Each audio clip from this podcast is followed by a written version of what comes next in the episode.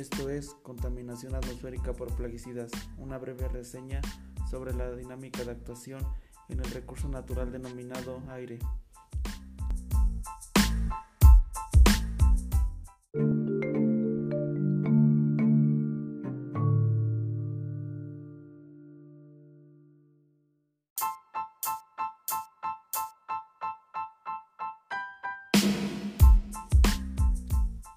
Mencionamos en un inicio, el objetivo del pequeño podcast es analizar a los plaguicidas como aquel contaminante atmosférico.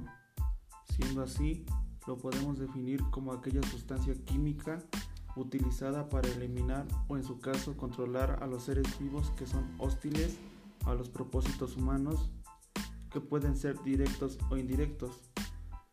Estos aspectos pueden ser económicos por la pérdida o disminución de la calidad en los cultivos.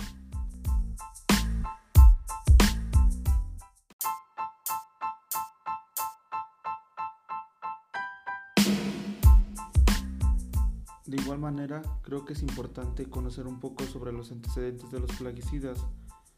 La actividad agrícola es la considerada con más demanda de plaguicidas, siendo a mitad del siglo XVIII donde comenzaron a aplicarse sistemáticamente y a mediados del siglo XIX ya se contaba con un pequeño arsenal de compuestos inorgánicos a base de cobre.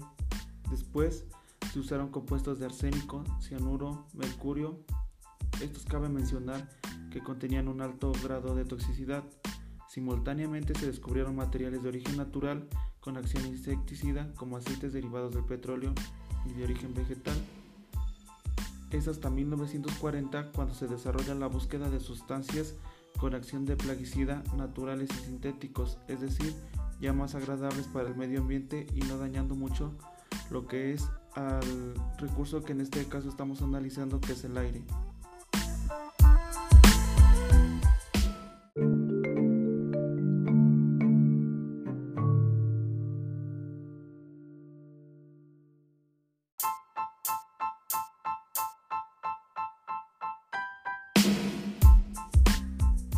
Otro aspecto de gran relevancia en el pequeño análisis son la clasificación de los plaguicidas.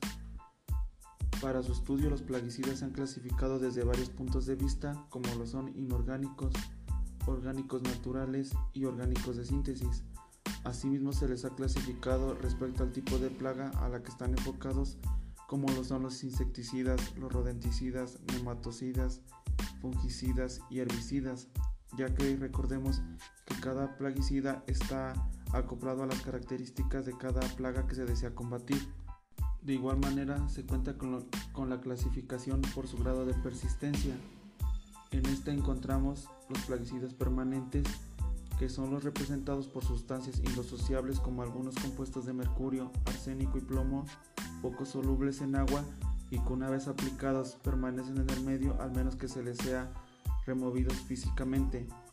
También tenemos los plaguicidas persistentes, que son aquellos que pierden su actividad con gran lentitud y que tienen una vida media, es decir, que conservan la mitad de su toxicidad en un lapso de dos años con una vida media.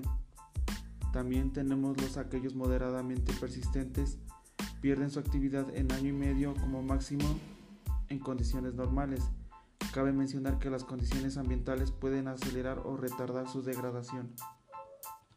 También tenemos a los plaguicidas no persistentes, que son aquellos que pierden su toxicidad en una sola temporada de cultivo.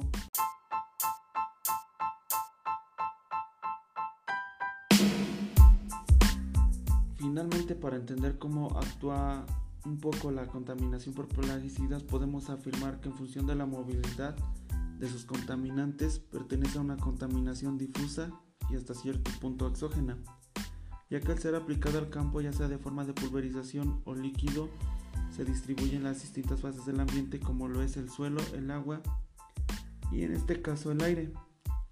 Esto también puede llegar a afectar tanto a animales y a plantas, ya que son difícilmente biodegradables, donde sus principales contaminantes son sustancias nitrogenadas provenientes principalmente de los residuos de animales y de los abonos con un grado de movilidad medio, donde el contaminante potencial es el plaguicida.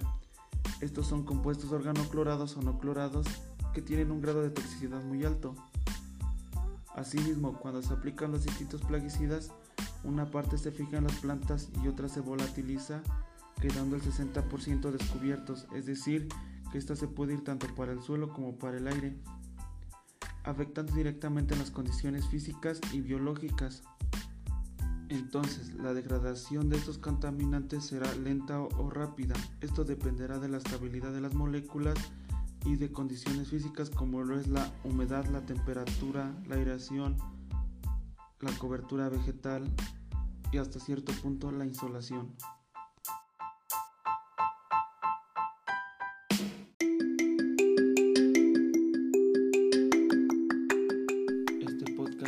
Elaborado por Víctor Manuel Francisco Cleto, alumno de la Universidad Autónoma del Estado de México, Facultad de Geografía.